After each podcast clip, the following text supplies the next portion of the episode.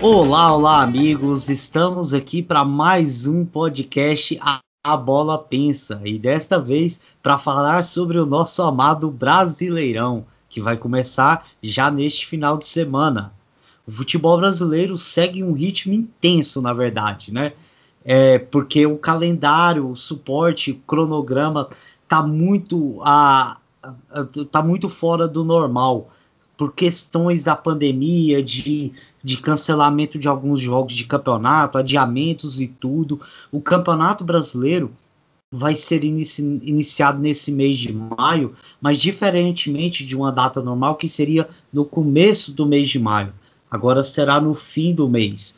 E ainda com uma parte de alguns estaduais que ainda não se concluíram, não se fecharam. Nós tivemos no último final de semana alguns campeões estaduais, mas em outros lugares ainda não. E por isso nós vamos tratar um pouco desses assuntos. E sem, uh, assim, uh, tratando sobre essa questão de não ter intervalo entre as, essas competições. Nós viemos de uma temporada 2020 que terminou em fevereiro de 2021. Então, isso já teve um impacto muito grande no futebol brasileiro nesse calendário em, 2000, em 2021. Também a, nós temos a confirmação de uma nova regra de limite de troca de treinadores nessa edição do Brasileirão. Essa nova regra, nós vamos debater aqui como ela vai impactar, como essa mudança vai interferir no andamento dessa competição. E ela vai ser boa ou não para os profissionais? Tanto para a questão de quem comanda os clubes e para os treinadores e para os jogadores. Isso vai ficar um meio um pouco confuso. Nós vamos debater aqui. E é claro, não poderia ficar de fora os nossos palpites sobre o Campeonato Brasileiro. Nós queremos saber dos nossos comentaristas aqui quem vai ser campeão, quem vai para Libertadores, quem serão os temidos quatro rebaixados. Tem muita coisa para a gente discutir aqui hoje sobre o nosso amado Campeonato Brasileiro, que o nível técnico às vezes é um pouquinho abaixo, mas é sem dúvidas um campeonato que é muito gostoso de se assistir para quem é brasileiro e amante desse esporte.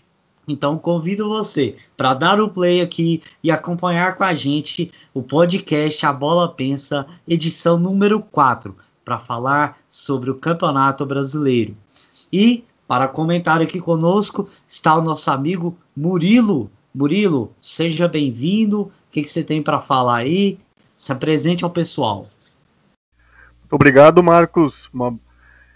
Saudações aí para os nossos caros ouvintes, meus amigos, minhas amigas. Sejam todos muito bem-vindos e bem-vindas a esse novo episódio. Vamos debater um pouco sobre o nosso Campeonato Brasileiro, as implicações dele estar acontecendo nesse momento, nesse panorama do, da situação sociopolítica do Brasil. Mas, é claro, a gente também vai é, contar o, o que pode acontecer em campo, que sempre também é uma história nova para contar e né, uma, novas páginas da nossa história no futebol, tão rica que é. Isso aí. Com a gente também está aqui o Léo Pascoal para comentar com a gente sobre o Campeonato Brasileiro. Fala aí, Léo, quais são suas uh, expectativas iniciais sobre esse programa? Olha, Marcos e todo mundo que está acompanhando o podcast do A Bola Pensa. Esse vai ser um dos anos mais complicados para a gente fazer as análises porque os times acabaram de sair de campeonatos estaduais. Alguns com força máxima, outros com time reserva. Os times que estão com força máxima, eles vão aguentar o pique até o final do Campeonato Brasileiro. E aqueles que utilizaram reservas. Os titulares vão aguentar o ritmo intenso de jogos a cada dois, três dias até o final do ano? Olha, diferente do que aconteceu com os times todo mundo vai sofrer. Um elenco grande ajuda, claro que ajuda. Mas acho que esse vai ser o brasileirão do desgaste. É isso aí, então. Nós estamos nessa expectativa e no nosso bloco primeiro nós vamos discutir sobre essa questão do Campeonato Brasileiro estar aqui com um calendário um pouco apertado em relação a a questão do, da pandemia do coronavírus, dessas datas que foram alteradas, campeonatos que ainda não terminaram, a questão do campeonato passado ter terminado no início desse ano. Então, muita coisa impactou ah, nesses, nesses últimos meses, ou até ano, o Campeonato Brasileiro. E nós temos que debater aqui essa questão, porque o calendário brasileiro já era complicado. E agora, com menos tempo, para finalizar uma temporada e em que os jogos não diminuíram, pelo contrário, em algumas situações até aumentaram. Então, como os times do Brasileirão vão se adaptar a essa questão de logística, a questão do, do físico dos atletas, porque vai se descansar menos. Então, nós vamos debater aqui no primeiro bloco sobre tudo isso, tudo que vai impactar, acabar impactando a, o, o futebol dentro de campo, mas que acontece ali nas entrelinhas, fora do gramado. Então nós temos que debater isso aqui. Ah, Murilo, qual que é a sua opinião sobre essa questão desse calendário apertado, ah, desses jogos um em cima do outro? Você acha que esses jogadores vão sofrer mais do que o normal? Olha, Marcos, a verdade é que os times já não aguentam mais jogar. Né? Desde agosto, quando o futebol brasileiro voltou, não parou uma semana. Aí a grande maioria dos times está jogando quarta e domingo, ou terça e sábado, ou segunda, quarta e sábado, ou terça, quinta e sábado. É coisa de louco. Né? E é claro que uma hora o, os corpos dos atletas né, vão cobrar isso. Né? Porque ainda tem time que está cedendo o jogador para as duas seleções, a principal e a olímpica, né? Fora de outras nacionalidades também, né? Sendo que essas competições de seleções, elas não vão interromper o, o brasileiro, né? vai ser jogo para mais de metro, né? E aqui, né, em se tratando de Brasil, um país com essa amplitude territorial, que já teve jogo estadual a rodo, para alguns teve competição regional, como no Centro-Oeste e no Nordeste. Outros jogaram ou estão ainda jogando as competições sul-americanas. Daí você vai enfiar um brasileiro de 38 rodadas no meio disso. Cara, o desgaste vai ser. Eu vejo, isso eu, né? Que talvez fosse a hora de testar um outro formato nesse brasileiro, uma, uma, uma medida de exceção, que pode até ficar como uma ideia para o futuro. Mas por enquanto hoje é urgente. Talvez priorizando as zonas regionais, né? Para você ter os deslocamentos menores, não só porque vai permitir os menores gastos né, com logística, permite mais tempo de descanso que os jogadores não têm e mais preparação para o jogo, né, mas também pelas questões de segurança. Né. Nós estamos num momento aqui no país que cada semana surge uma cepa do vírus. Né, a gente já está, inclusive, a gente está vendo jogadores adoecerem de forma muito grave com a Covid como foi o caso dos naquele surto do River Plate, dos 25 que ficaram de fora daquela partida, que para mim eu já achei um absurdo ela ocorrer ainda assim. É, dois deles, eles adoeceram de forma grave. E eles estão enfermos. Então, ficar se deslocando para um lado e para o outro só vai ajudar a proliferar. Né? O Brasil, que é um dos que já foi o epicentro da, da doença e hoje está sofrendo com a, com a variação indiana. E aí então, se é que é preciso ter campeonato de qualquer jeito, que fosse um formato reduzido, né? Tanto em duração quanto né, e centralizado em recortes regionais. Qualquer coisa que seja diferente disso, isso já seria arriscado, mas menos, é uma exposição enorme de, de todos os atletas, dos funcionários da comissão, dos próprios dirigentes que viajam junto com as delegações para os jogos. É um ritmo frenético que, a meu ver, já é desnecessário e podem acarretar em consequências duríssimas. Eu torço para que sejam em menor número possível essas ocorrências, mas é difícil. Olha, uma coisa que você falou que é muito interessante, eu não penso assim, eu penso de uma forma diferente sobre essa questão do, da mudança de formato. Nós tivemos uma coisa que impactou bastante agora, ah, justamente nesse ano que está mais apertado, a mudança da Copa do Brasil com os times da Libertadores entrando antes do que entrava. Então, assim, eles acabam jogando mais partidas ainda. E nós tivemos o agravante que o Campeonato Brasileiro do ano passado terminou em fevereiro desse ano e ainda nós tivemos os estaduais com o mesmo número de datas, atrapalhando ainda mais esse calendário. Então, se fosse para mudar alguma coisa, para mim tinha que mudar a Copa do Brasil estaduais. Infelizmente, nós estamos falando de uma coisa que não vai acontecer, mas é, era necessário pelo menos uma conscientização melhor dessas autoridades, dessas pessoas que estão no comando do futebol, para pensar nisso. Porque agora, ah, se nós já temos nos últimos anos, claro que o 2019-2020, o nível do futebol brasileiro cresceu um pouco mais, mas antes disso nós íamos de campeonatos brasileiros de um nível técnico muito baixo. E agora, a, com essa data tão apertada, a Léo, você acha que talvez o rendimento dentro de campo possa ser impactado e nós voltarmos a ter um campeonato de um nível técnico um pouco mais baixo, como era anteriormente? Olha, vamos lá, Marcos. É, como eu disse na, na minha introdução, esse vai ser o campeonato brasileiro do desgaste a gente não consegue fazer uma diferenciação dos times que jogaram os estaduais para o time que joga o Campeonato Brasileiro. Ah, alguns times jogaram com força máxima, outros jogaram com reservas. Tá, tudo bem, mas antes a gente tinha os finais dos estaduais e a gente tinha um tempo ali de uma semana para a gente ver qual que é o time, para ver a preparação deles.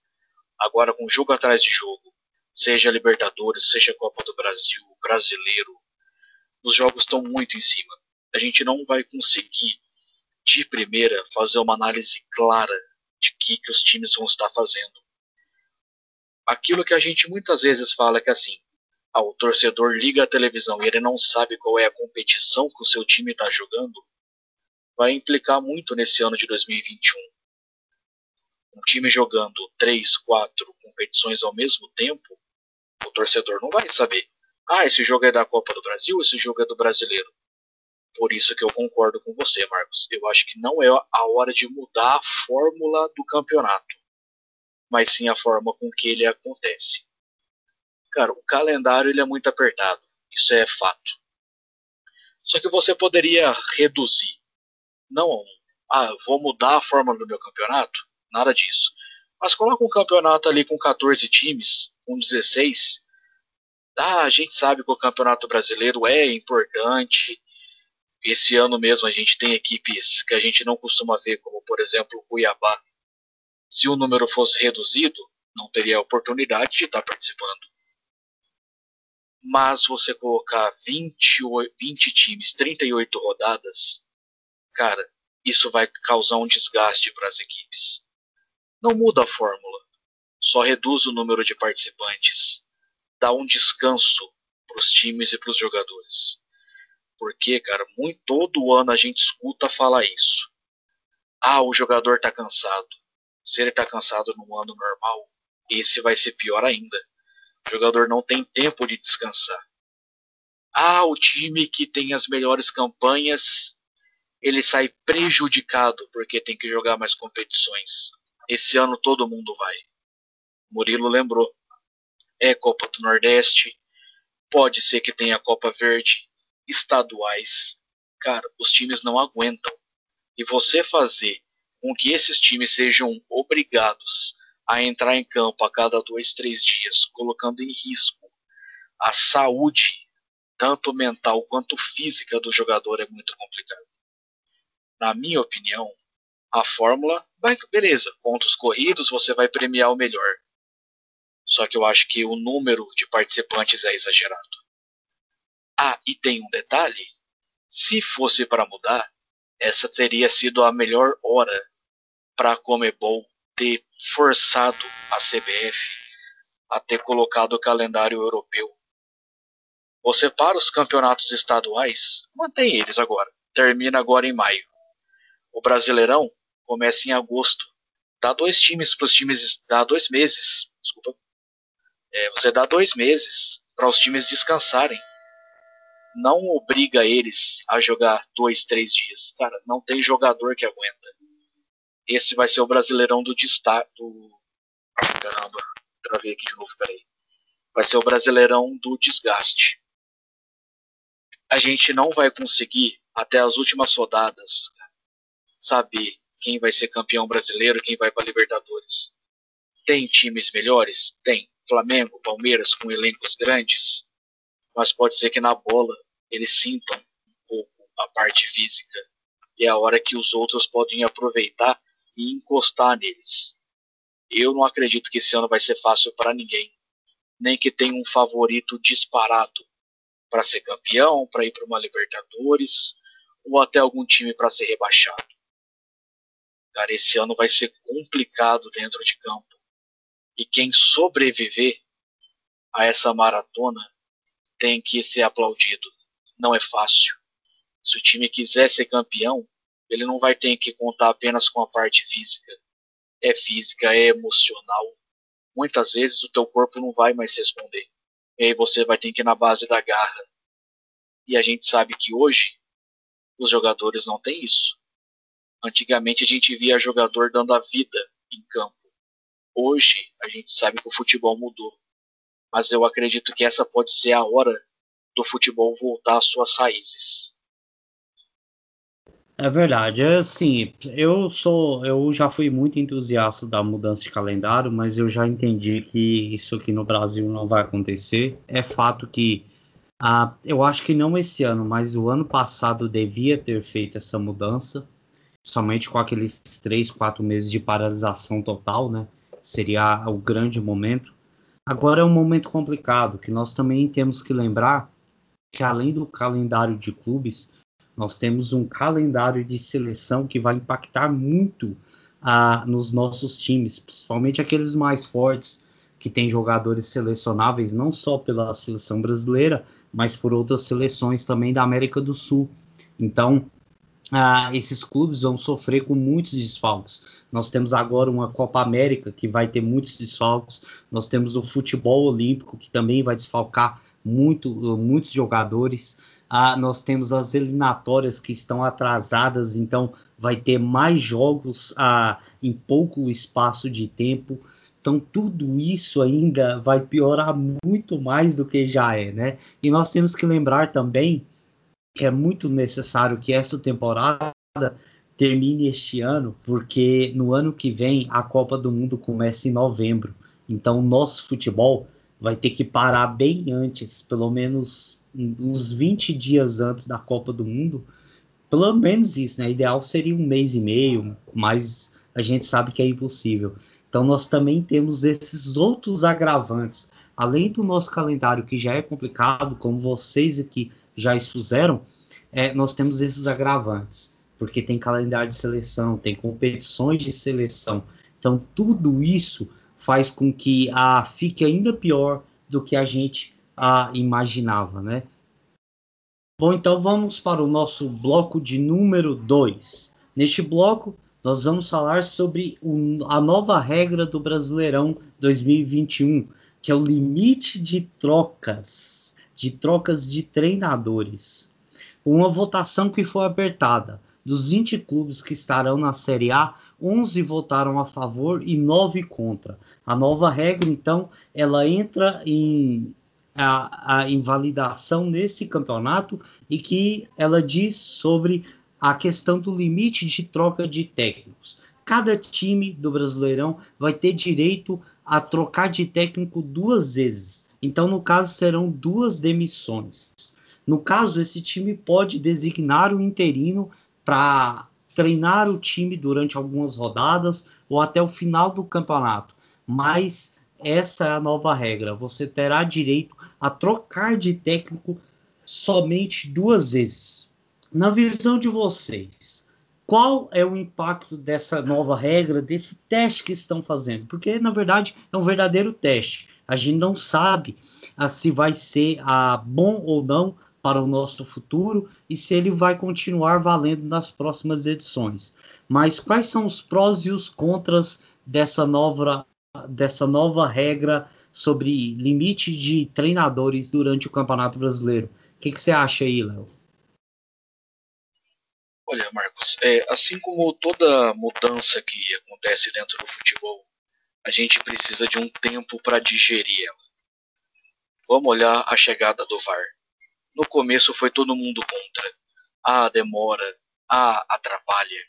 Mas hoje a gente percebe que ele ajuda e contribui muito para o andamento de uma partida. A justiça está sendo feita. Só que essa mudança de treinador, eh, na minha visão, a gente vai tentar consertar um erro de uma forma errada. Ah, o treinador, o time, ele pode mudar de treinador duas vezes. Sim, mas também tem as nuances dos bastidores de que o time pode conversar com o treinador e falar assim, ó, a gente vai dar um dinheiro para você e você pede as contas. Que aí não queima o meu limite faz um acerto com o treinador e coloca a culpa nele. Aí o time pode trocar várias e várias vezes sem queimar o seu limite. A ideia original ela é muito boa, só que eu acho que ela tem algumas falhas, como essa. E a gente só vai ter a certeza se ela vai funcionar ou não com o Brasileirão em andamento. Só que você colocar uma mudança desse tamanho no Campeonato Brasileiro sem testar, eu acho que pode ser um tiro no pé. Por que não ter testado isso nos estaduais? Coloca uma regra de que o time que está na Série A e Série B, mesmo com campanhas pífias, só pudesse demitir o treinador uma única vez, para ver se os times não iam dar mais tempo treinador mostrar o serviço. Claro que assim, a ideia de você restringir o número da mudança de treinador, ela é muito boa. É inegável, você vai dar mais tempo para o treinador.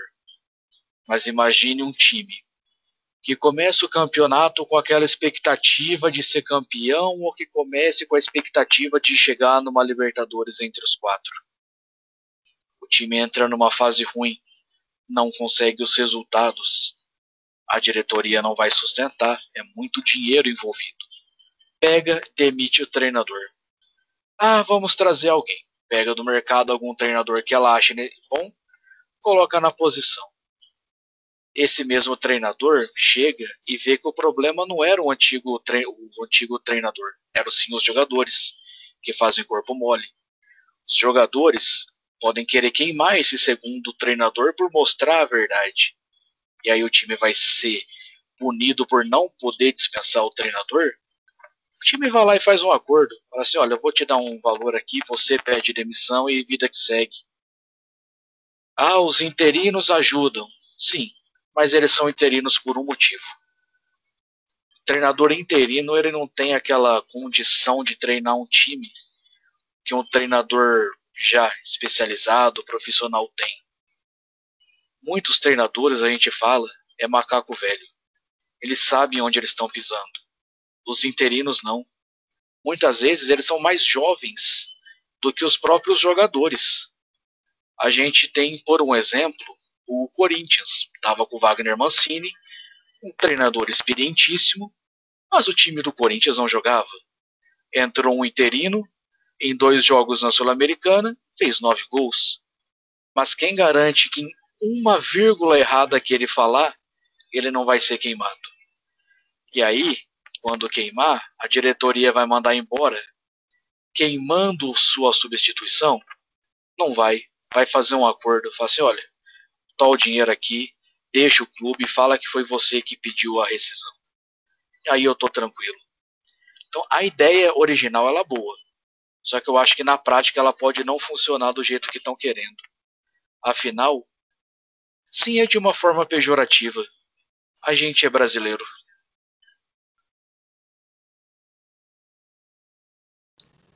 É, por ser uma nova regra, eu até entendo que, que realmente pode ter uma dificuldade de adaptação e que o brasileiro vai acabar dando o seu jeitinho, né? Essa questão de, de o treinador poder pedir demissão é, é uma forma de você burlar essa regra, né? Mas eu vejo que ah, eu acho uma boa, ah, uma boa mudança, principalmente porque eu acho que duas mudanças para mim em um campeonato brasileiro que a gente vai jogar ali é, sete, oito meses, é, eu acho que já é coisa demais. É, na verdade, por mim, mudaria só uma, como é na Itália, por exemplo, que na Itália a, o, treino, o mesmo treinador só pode treinar um time por temporada. Ele não pode a, ir para outro time durante essa temporada. Então eu gosto de, dessa questão de limitação, por quê? Porque o Brasil é uma zona. Eu, por exemplo, tenho o meu time que ano passado teve quatro treinadores durante o Campeonato Brasileiro. E teve treinador que esteve só por seis rodadas.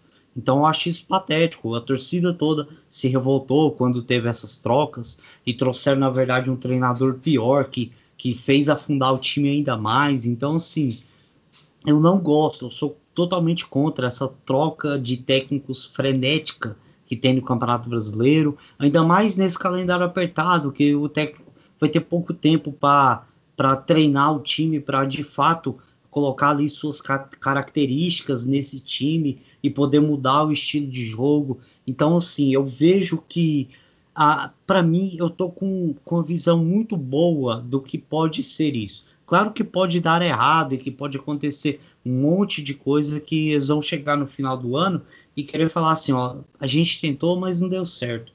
Mas eu vejo por mim que é um bom teste a se fazer, uma coisa assim que, que para mim se der certo, pode ter um resultado muito bom para o nosso futebol. O nosso futebol precisa.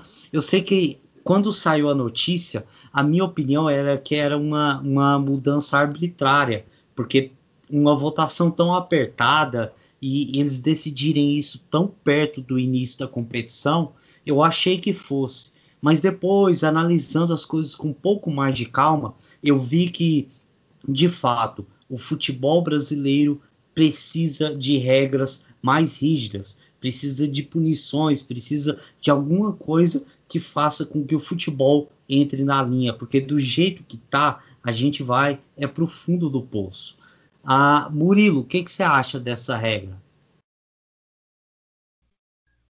Olha, Marcos, eu já eu já enxergo essa realidade por dois pontos de vista um, um que concorda e que vai exatamente ao encontro do que vocês falaram anteriormente. Outro que ainda não me desce, não me inspira muita simpatia, é esse primeiro sobre a relação entre a confederação de futebol e os clubes. Eu não acho que uma recomendação, um incentivo de se manter a estabilidade dos treinadores, isso seja uma má ideia. Mas uma imposição já acho que é um pouco invasivo para uma coisa que é uma decisão do próprio clube, né? Que é de demitir e contratar quantas, quando e quantas vezes tiver vontade, né? É claro que é, é irrita de ver time é, demite um, aí traz outro, o outro, o elenco já não simpatizou com o cara, o cara já chegou é, tentando impor o, o, o, o método dele de de se treinar, o que é um direito dele, né? O treinador tem autoridade para isso. Alguns diretores não gostam, manda o cara embora. Enfim, a gente pode achar isso injusto, mas não deixa de ser uma responsabilidade do clube. O clube pode ser responsável por isso e pode colher os frutos que é fracassar na competição. Isso acontece muito, mas tem que ser uma responsabilidade do próprio clube. E isso aí, essa imposição, por melhor que possa ser a intenção, e eu acho que é muito boa, mas faz mais parecer dentro do contexto em que ela surgiu, né, num cenário como esse de enfraquecimento da, dos clubes e de fortalecimento, né, em contrapartida desses próprios, dessas próprias autoridades, me parece mais uma oportunidade da CBF de tentar tomar o controle de vez dos clubes. Claro, pertinente a esse contexto, falando dentro desse é só, é só lembrarem daquela videoconferência que vocês devem lembrar muito bem, do em que o Rogério Caboclo ele manda e o restante dos dirigentes aceita passivamente, não falam nada. Eles não parece que estão à frente de clubes de Série A, de clubes de muito peso, de muita representatividade e valor no Brasil. Então está acontecendo isso. Olhando para aquilo, você já vê a quantas anda essa dominação. Mas enfim, pensando na prática, o que, que pode significar? É benéfica para alguém no meio do futebol. Ok. Aí que entra o outro lado, né? Que aí é necessário a gente fazer um exercício um pouco até de empatia, né? se colocar no lugar do treinador de futebol que é uma profissão ingrata, né? O último a chegar no clube, o primeiro a apanhar e o primeiro a ser mandado embora. Não tem a menor estabilidade, é aquela coisa da, das relações líquidas trabalhistas, tudo muda muito rápido, eles e assim, neles incide tudo né, em maior grau, né? O jogador ele não é demitido se ele faz 3, 4, 5 jogos ruins. Ele tem jogador que está jogando mal faz dois anos e fica no clube. É, roupeiro não é mandado embora se ele é, lava errado as roupas por um tempo, mas o treinador, se ele perde três jogos, é mínima a chance dele ficar. Isso é uma cultura que foi criada porque né, o, elegeram o treinador como a principal figura. Então, se o time vai bem, ele é santificado. Mas se ele vai mal, ele cai sem mais nem menos. Né? Tem que haver um pouco de equilíbrio nessa análise. E aí pensem, vocês, se fossem treinadores, vocês que têm esposas, que têm filhos que já estão habituados com a cidade onde moram, já é, sua esposa trabalha, seus filhos estão na escola, por exemplo, e aí já tem que ir para outra distante, né? Já pega as coisas, vai embora, se muda, planeja toda a vida do zero, e dali a um tempo já está sem emprego de novo, precisa ir embora de novo, é desumano, né? né?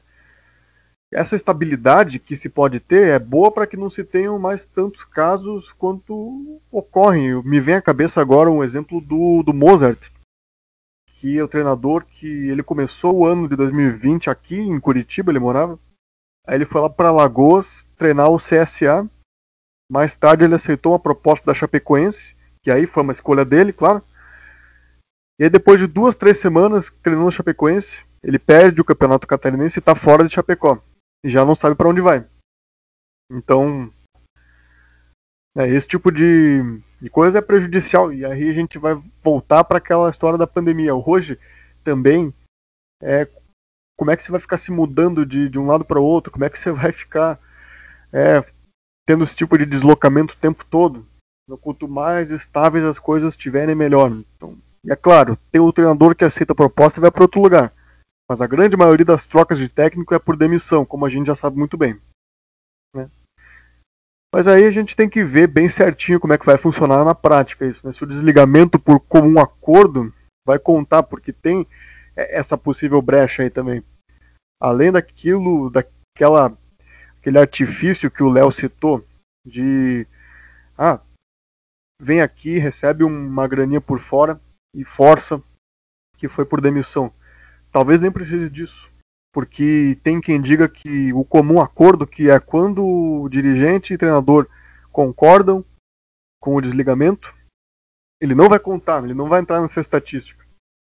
E eles vão poder tanto o time contratar de novo, se já tiver estourado seu limite, como o treinador trabalhar de novo se já tiver solicitado a demissão ou já tiver movido de, de time na temporada. Então, vamos ver bem certinho. Se não contar, vai continuar tudo igual, né? Nada vai não vai surtir um efeito tão grande.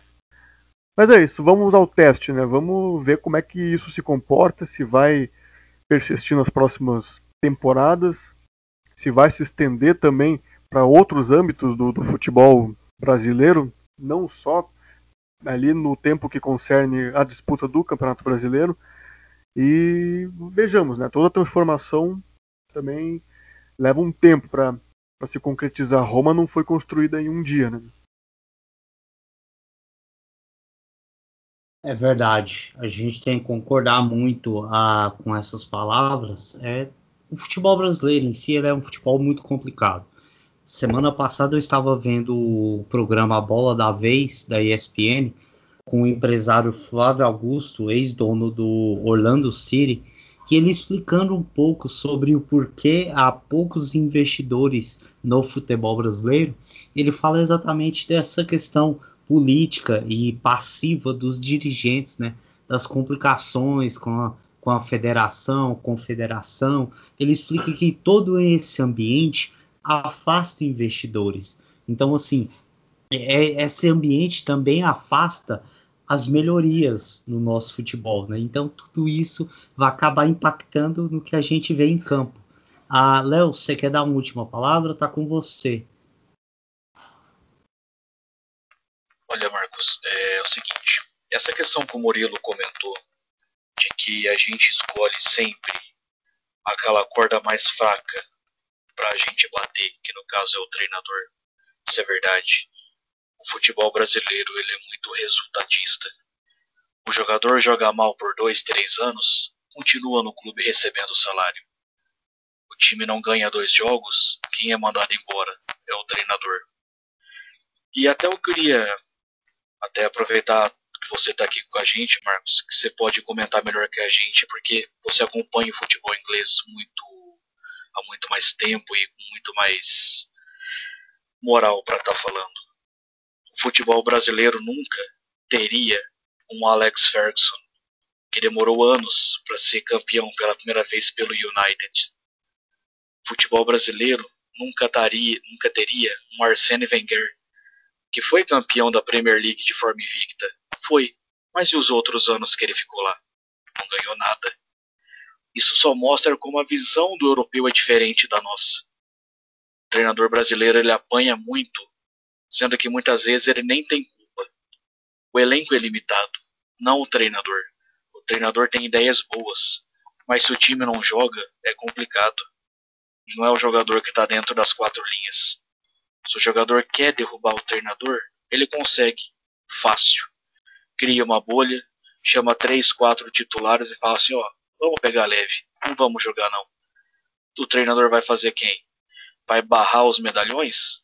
Ele é queimado. Então ele acaba sendo submisso muitas vezes.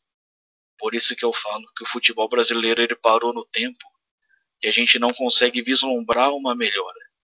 Essa mudança de treinadores é boa, mas ela tem alguns, algumas falhas e essas falhas têm que mudar. É, você falou sobre o futebol inglês, a gente não precisa nem ir atrás sobre Alex Ferguson, não. A gente pode ir agora para o Manchester United mesmo. O Ole Gunnar Solskjaer está quase três anos no comando do United, não conquistou nenhum título. E ele continua lá e vai ser oferecido para ele agora mais três anos de contrato. Ah, se nós formos pegar, por exemplo, o Jürgen Klopp no Liverpool, os três primeiros anos dele foi bem ruim no Liverpool.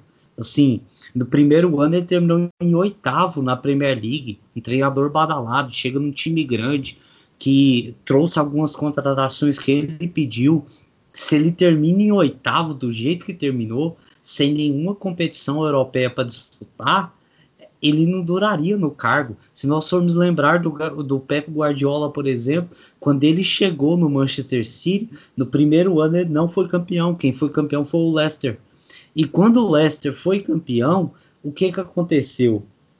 Nós tivemos a, o Pep Guardiola, depois de ter gastado mais de 300 milhões para montagem do time, é, ele não conseguiu terminar campeão e ele continuou no cargo. Então, assim, você imagina se o, o treinador do Flamengo, por exemplo, ah, com aquele todo aquele investimento, se ele não ganha um título no ano, como eles tiveram risco ano passado, tanto o Domenech Torren caiu, quanto o Rogério Senna ia cair. E mesmo conquistando o título no Brasil, isso não ah, significa que o, que o treinador vai permanecer.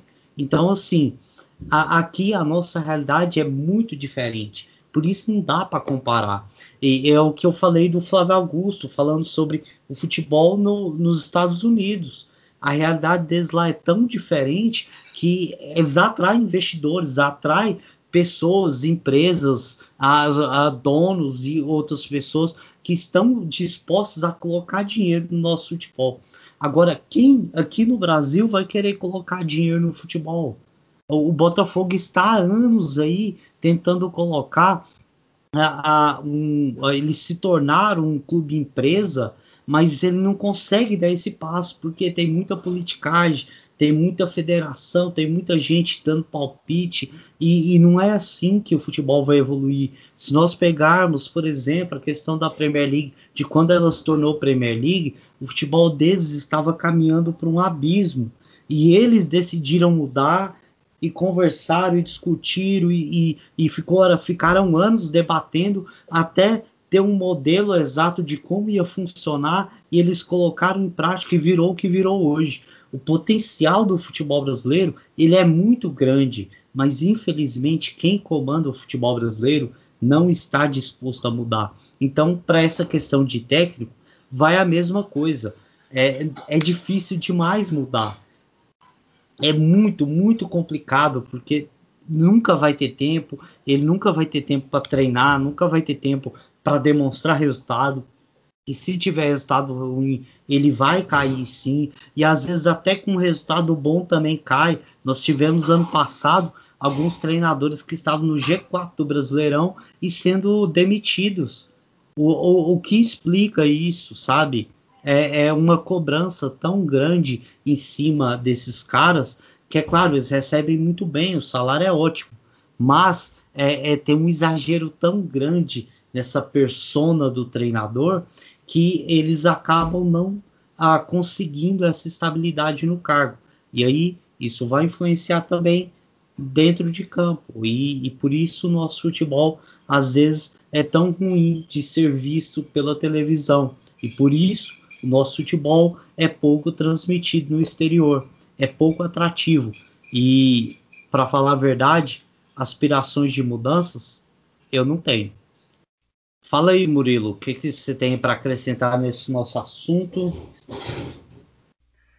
Eu acho que esse exagero que se criou em torno da figura do treinador no Brasil, porque pelo, pelo menos pode ser que em outros lugares exista uma visão parecida, mas aqui no Brasil, o resultadismo, que é um, um problema enorme aqui, né? Porque até a gente se convencer que título não é importante de verdade, que é, conquistas são só conquistas simbólicas e, e o todo é muito mais do que isso, né?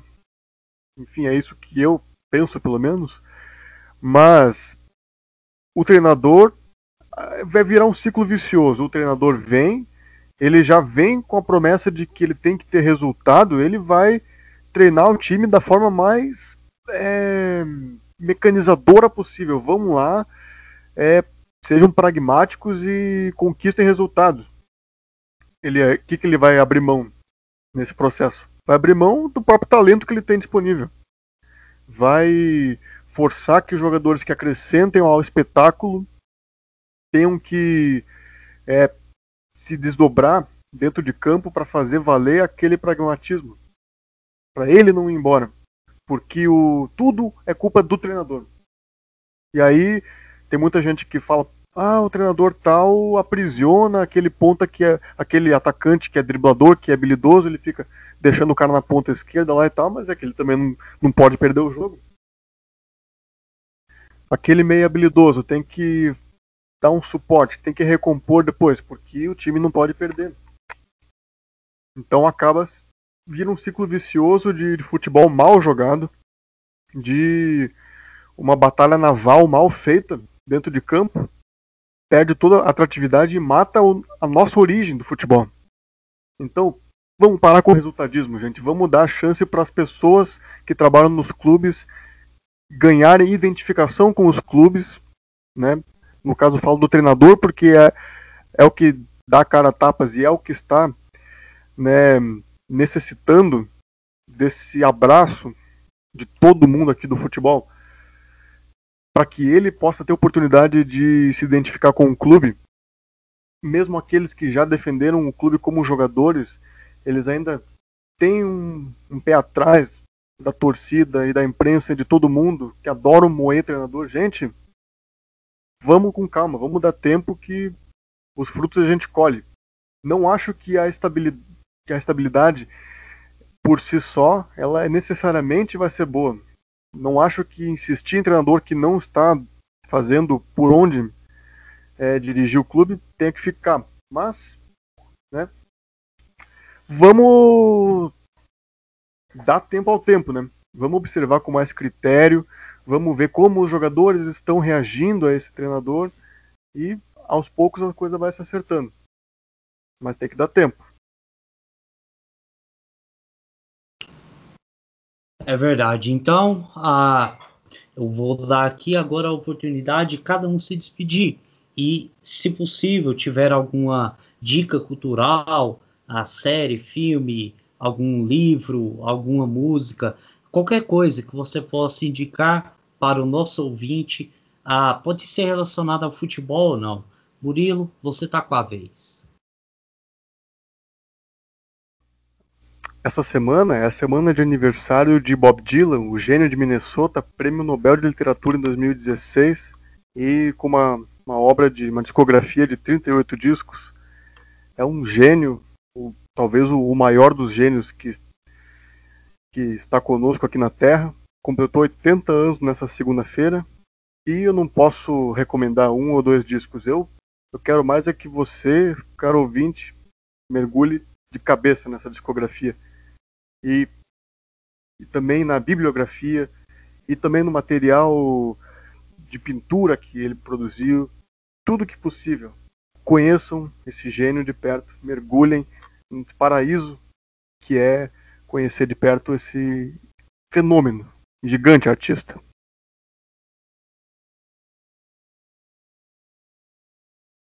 Valeu, valeu, Murilo, por estar aqui com a gente mais essa edição.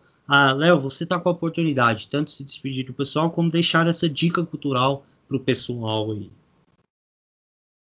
Olha, Marcos, é, eu vou me despedir dando uma dica cultural de um livro que eu li recentemente. Confesso que quando eu comprei eu não imaginava que eu fosse gostar tanto. Mas para quem gosta de futebol, eu acredito que esse livro tem que estar tá na estante. É um livro que se chama A Sombra de Gigantes escrito por Leandro Vignoli, que passou hoje por Sport TV e trabalhou já em Jogos Pan-Americanos e Olímpicos. É, ele reuniu uma parte de uma boa parte financeira e viajou para a Europa para entender como funcionam as torcidas dos clubes menores. E ali, cara, ele passou desde os ativistas do São Paulo na Alemanha até os hooligans que tem o Millwall.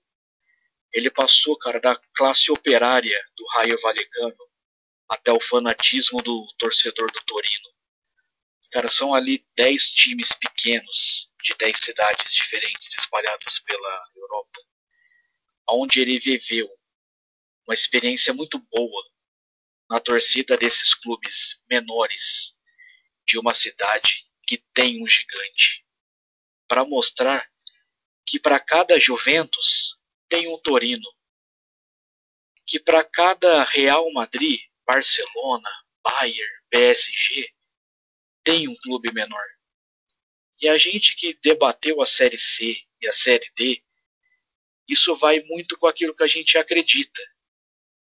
Que os clubes grandes são importantes, sim, mas os menores também. E a gente tem que respeitar eles. Afinal, sem os clubes menores, os grandes não seriam nada. E podemos dizer o outro lado também. Mas eu, como uma parte específica minha, eu gosto muito de acompanhar times pequenos. É uma leitura muito boa. A Sombra de Gigantes, de Leandro Vignoli. Na Amazon tem ele para encontrar e eu garanto. Quem comprar e quem lê não vai ficar desapontado. É um livro muito bom, com histórias muito apaixonantes de torcidas que a gente não acompanha, porque não tem visibilidade, não tem divulgação. E ali é um jeito gostoso de você conhecer a alma do futebol. Não só do futebol alternativo, mas do futebol raiz.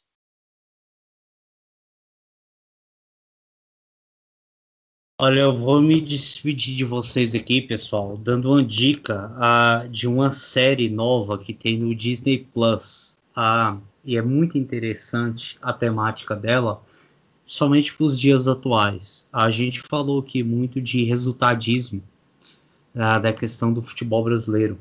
E a série a Virando o Jogo dos Campeões, que ela trata, é uma série que fala, é uma releitura daquele filme Nós Somos os Campeões, de 1992. Você lembra daquele filme dos Patos, que eram jogadores ruins, que tinham poucas oportunidades, ali eles formam um time e acabam conseguindo ser vencedores? Essa série trata de 30 anos depois, que o time dos Patos, que antes era um time feio, agora era um time super campeão, que só falava de, de vencer, vencer e vencer. E, e, essa série ela trata de uma questão de que o, o esporte, principalmente enquanto criança, não é sobre vencer, é sobre se divertir. E essa série tem essa temática muito interessante desse contraste entre querer vencer e se divertir. E eu estou acompanhando ela semana a semana. A cada semana sai um novo episódio. Agora, essa semana sai o último da temporada. E eu gostei bastante disso, por trazer esse contraste. Porque nem tudo é vitória. O futebol, a, o futebol ou qualquer esporte em si é, vai muito além de uma vitória. A, a, nossa paixão pelo esporte não é só para aquele que vence, não deve ser assim. E para mim, essa série, virando o jogo dos campeões, fala para mim muito disso, dessa importância de principalmente é dessa cobrança por crianças em ter rendimento. Nós vemos nosso futebol hoje em dia, é, times de categoria de base sendo cobrados por títulos. Isso é inadmissível, porque não é para isso que as, as bases foram formadas.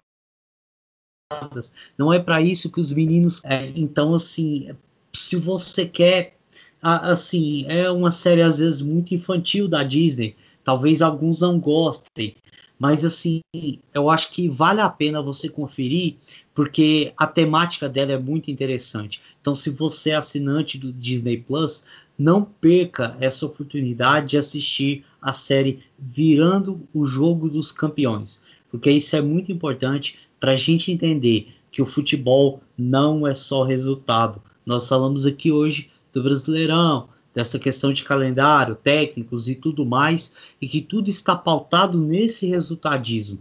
Mas o nosso esporte não pode ser baseado somente nos três pontos que você pode conquistar ou não.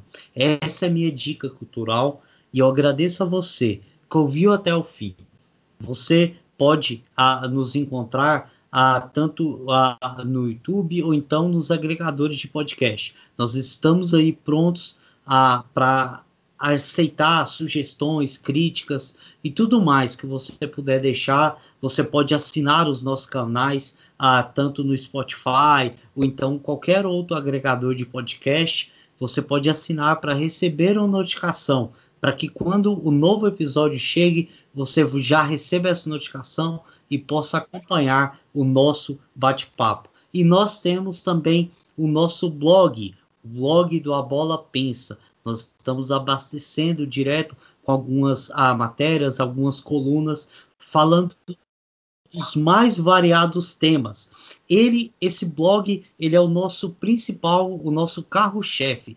É ali onde nasceu o nosso projeto. Então você pode acompanhar os nossos textos lá. Temos escritores ah, de um grande nível que sempre trazem temas muito interessantes para o nosso debate. Então, você pode acompanhar o nosso blog A Bola Pensa. Nós temos o nosso perfil tanto no Facebook como no Twitter. Você pode pesquisar lá. A Bola Pensa, nos encontrar, seguir, compartilhar nossos textos para que a gente possa alcançar cada vez mais e mais ouvintes e leitores nessa terra do futebol brasileiro. Só agradeço a você e até a próxima edição.